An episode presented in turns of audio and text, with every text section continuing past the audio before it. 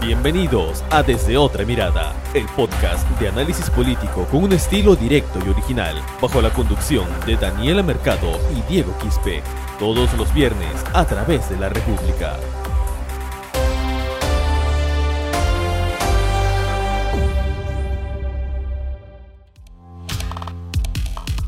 Hola a todos los que nos escuchan una vez más en este su podcast Desde Otra Mirada. Estamos en el episodio 22, el último de febrero, y por motivo de vacaciones, bueno, nuestro compañero Diego Quispe no nos acompaña hoy, pero sí está con nosotros nuestro productor Jordan Huerta. Hola Jordan, ¿cómo estás? Gracias por estar con nosotros una vez más.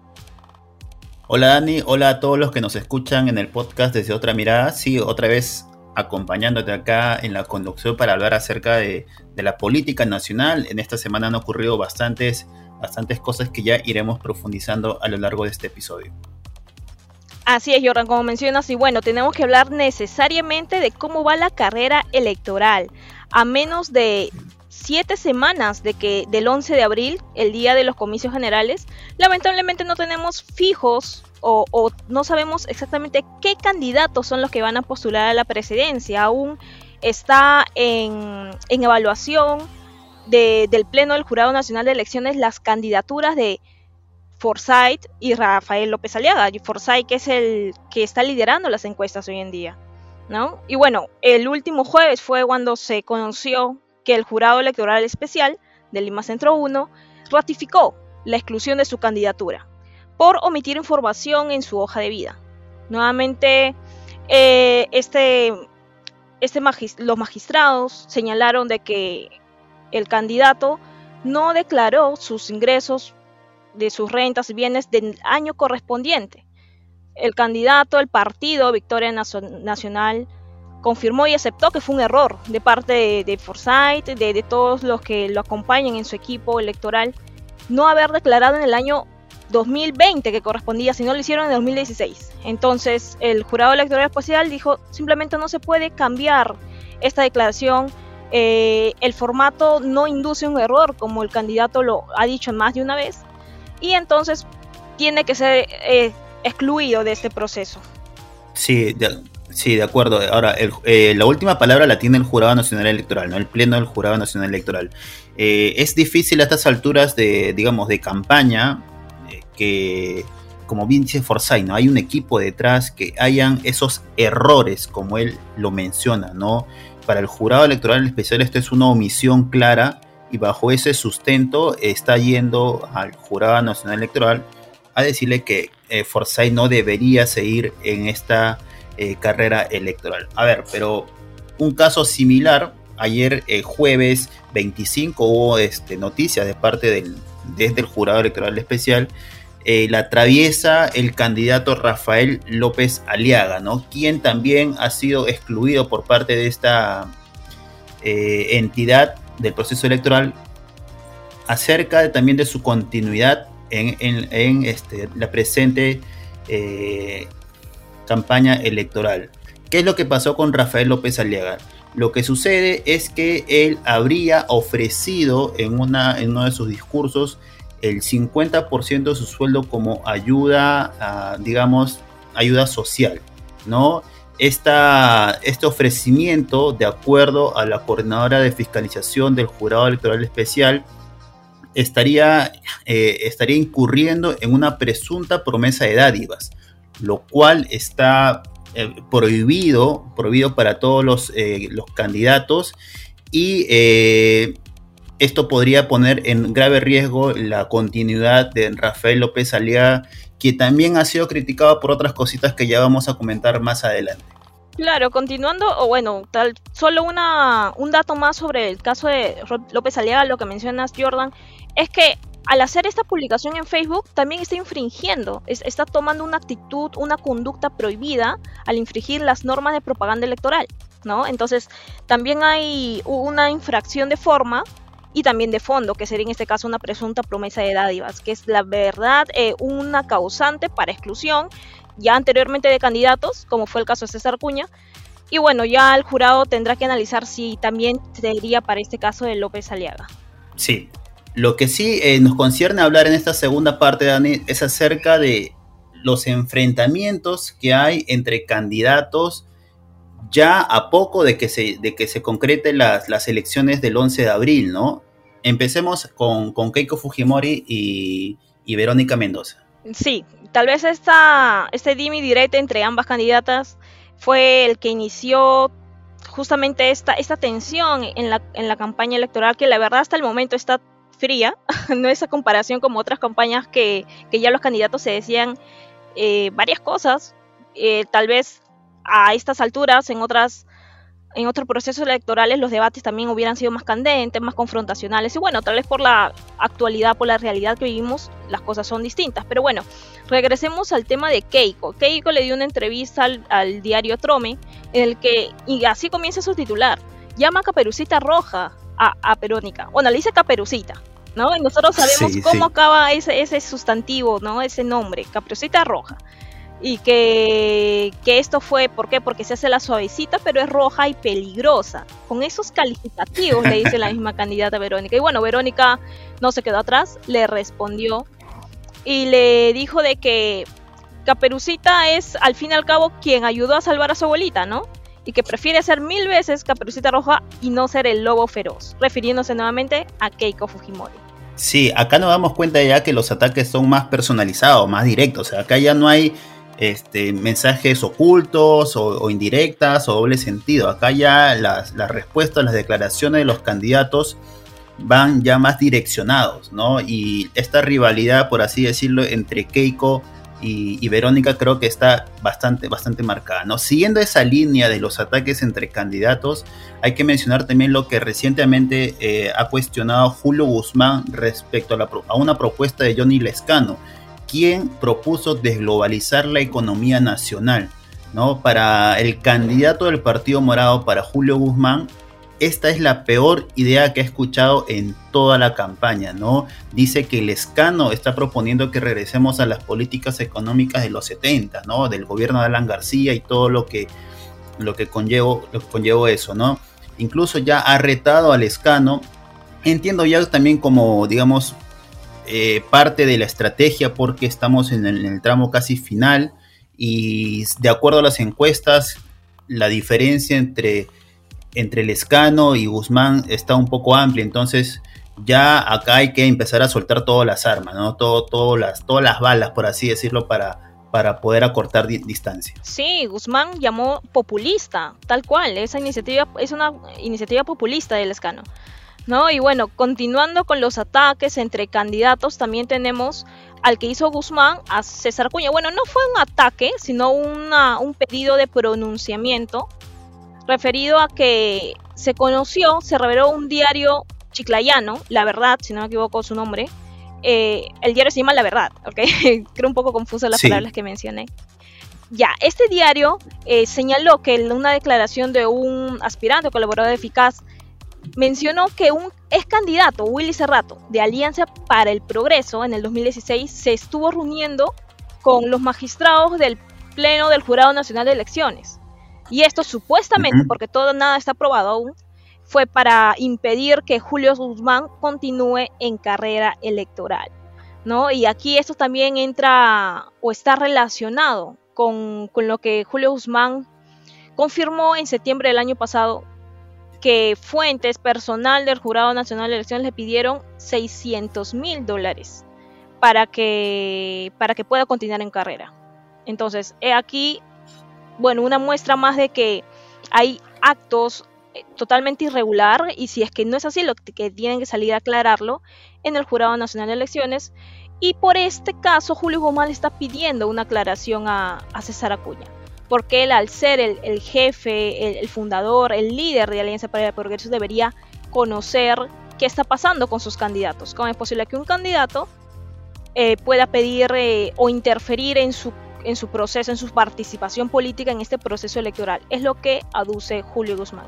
Ahora, con respecto a, Acuña, eh, lo que ha resaltado esta última semana es su participación más eh, continua en televisión, sobre todo, ¿no? Ya ha dado al, menos 3, 4 entrevistas en la última semana y, particularmente lo que resalta en, Acuña es su dificultad para la comunicación, ¿no? Siempre eh, nos enfocamos más en sus problemas tal vez de cálculos matemáticos, en olvidarse de determinadas citas poéticas, por así decirlo también, porque ya incluso ha, ha, recitado un poema de Vallejo y parece que no, lo hizo del todo bien. Y eh, no nos quedamos con sus propuestas. Entonces, Acuña más llama la atención por sus eh, errores de comunicación, por sus errores matemáticos, que por sus propuestas mismas. Entonces, eh, yo creo que debería ya empezar a, encontrar una estrategia comunicativa que le facilite tener un mayor posicionamiento porque tampoco está tan cerca de los primeros en las encuestas. Ahí también hay un, hay un trabajo pendiente con, con César Acuña. A ver. Un trabajo, perdón que te corte, un trabajo pendiente desde los comicios anteriores, ¿no? Que justamente se le cuestionaba por lo mismo. Y que, y que difícilmente se pueda corregir en poco tiempo. ¿ah? la verdad. Creo que hasta el momento no, han encontrado cómo revertir ese, esa deficiencia que, de comunicación que, tiene el candidato Acuña, ¿no? Siguiendo con los, con los ataques, y acá vamos a hablar nuevamente de López Aliaga, porque eh, el, día, el día de ayer, el día jueves, se conoció, o, la Corte Suprema de Justicia eh, falló para que la, eh, digamos, para que Ana Estrada pueda eh, decidir sobre tener un fin de vida digna. Entonces ha ordenado al Ministerio de Salud, al MINSA, a, a, Salud, a que ella decida respecto a, digamos, el, final de su vida, ¿no? Cosa que ha sido bastante, eh, digamos, respaldada por un gran sector de la sociedad ya que es una lucha que ella ha, tenido durante muchos años y que eh, sienta un precedente bastante importante en nuestro país. ¿no? Ya a raíz de esta importante noticia, algunos candidatos han cuestionado, eh, digamos, la decisión que ha tenido eh, el Poder Judicial y una, uno de los candidatos que se ha manifestado es Rafael López Aliaga, que ha dado unas declaraciones bastante lamentables, bastante cuestionables, que preferimos no reproducir, no repetir, pero que esto ha servido para que otros candidatos se aprovechen de lo que ha mencionado López Aliaga. Es el caso de Daniel Salaverry, ¿no? Quien de lo declarado por López Aliaga, él ha dicho en su cuenta de Twitter. Esto demuestra que hay cosas que el dinero no puede comprar. No me sorprende que comparen a Rafael López Aliaga con un puerco básicamente también es el apodo que, está teniendo este candidato en redes sociales y que de verdad es bastante, bastante lamentable lo que ha declarado el día de ayer. Totalmente de acuerdo con lo que tus palabras, Jordan, eh, totalmente son declaraciones cuestionables. en redes sociales lo han calificado como repulsivo y miserable incluso. Estas, estas versiones, estas palabras no debería venir ni de ni una, ni una persona y menos peor aún de un candidato, de alguien que quiere llegar a tener el máximo cargo público de un país, particularmente, ¿no? Esa es mi posición.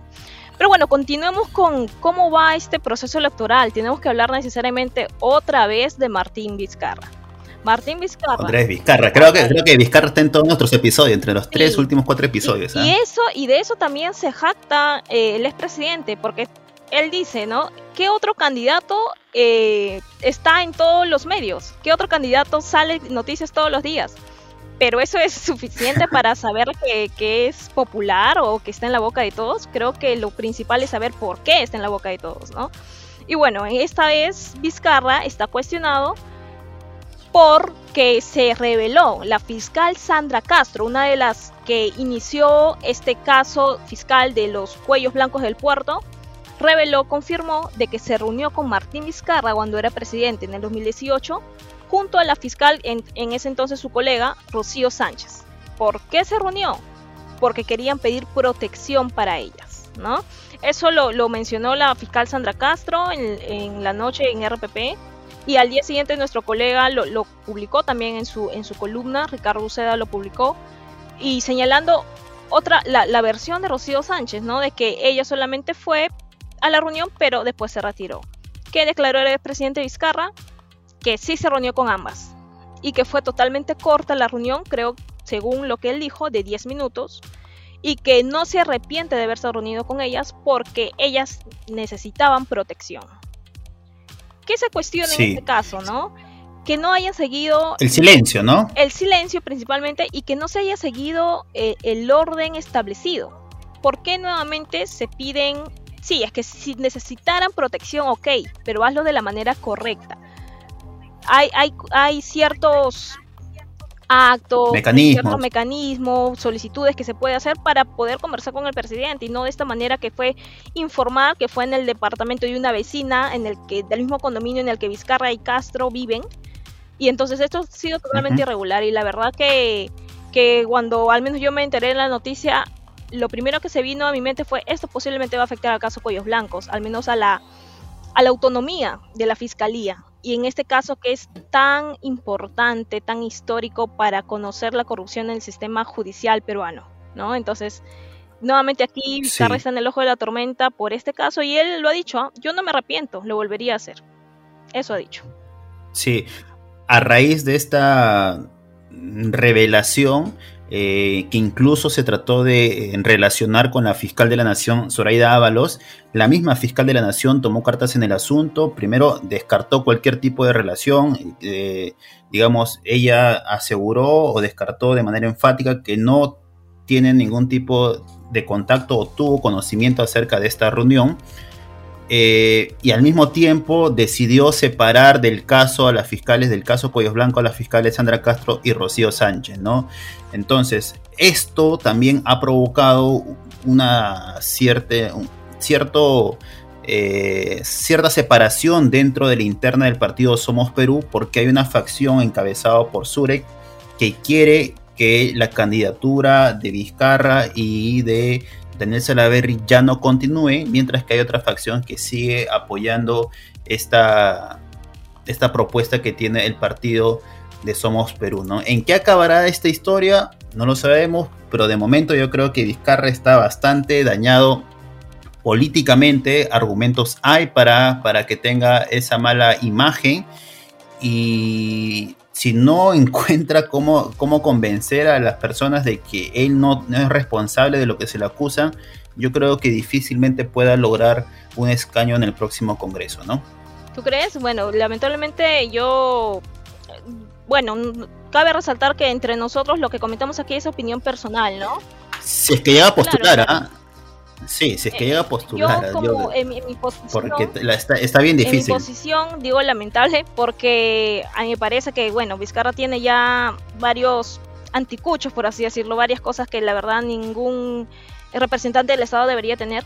Pero bueno, digo lamentable porque conozco personas cercanas que a pesar de que conocen esto que ha salido de Vizcarra, que se vacunó, que se reunió con tal o varias cosas, lo último que ha salido, dice que igual va a votar por él porque se acuerda de todo lo que hizo antes. Y es lo mismo que Vizcarra dice en su defensa, ¿no? La gente se va a acordar, va a ser un promedio, va a ser un balance de todos los tantos años que estuve en el cargo, que hice bien por el país y con todo lo último que están sacando, que según él es falso, pero no muestra pruebas para eso.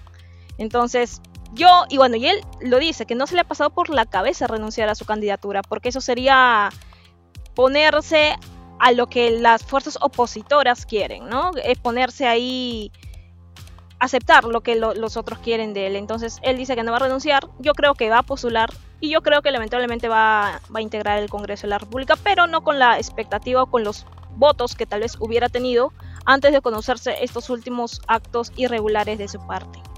Sí. Bien, Dani, para ya cerrar este episodio hay que repasar la última encuesta de Ipsos de febrero de este año. Eh, se mantiene arriba con 11%, Lescano con 10%, sigue Keiko y Verónica Mendoza ambas con 8%, Daniel Urresti 7%, Hernando de Soto y Julio Guzmán 4%, otros 19%, Blanco y Viciado 15%, no precisa 14%. Hay un grueso bastante amplio de indecisos todavía, hay que hay mucho todavía que ajustar para, para lo que se viene en estas elecciones 2021. Así es, como mencionas Jordan, y bueno, aún no sale la encuesta IEP, asumimos que pueda ser muy similar esos porcentajes. George Forsyth, que estaba muy arriba, ha bajado totalmente y Jordan Discano está ahí que le sigue atrás, ¿no? Veremos cómo avanza este proceso electoral. Bueno, con nosotros es hasta aquí este episodio número 22. Esperemos encontrarnos la próxima semana y gracias por escucharnos una vez más. Listo, hasta luego, nos vemos. Esto fue Desde Otra Mirada, el podcast de análisis político con un estilo directo y original. Sigue nuestros episodios a través de Spotify, iBox, Google Podcast y las redes sociales de la República.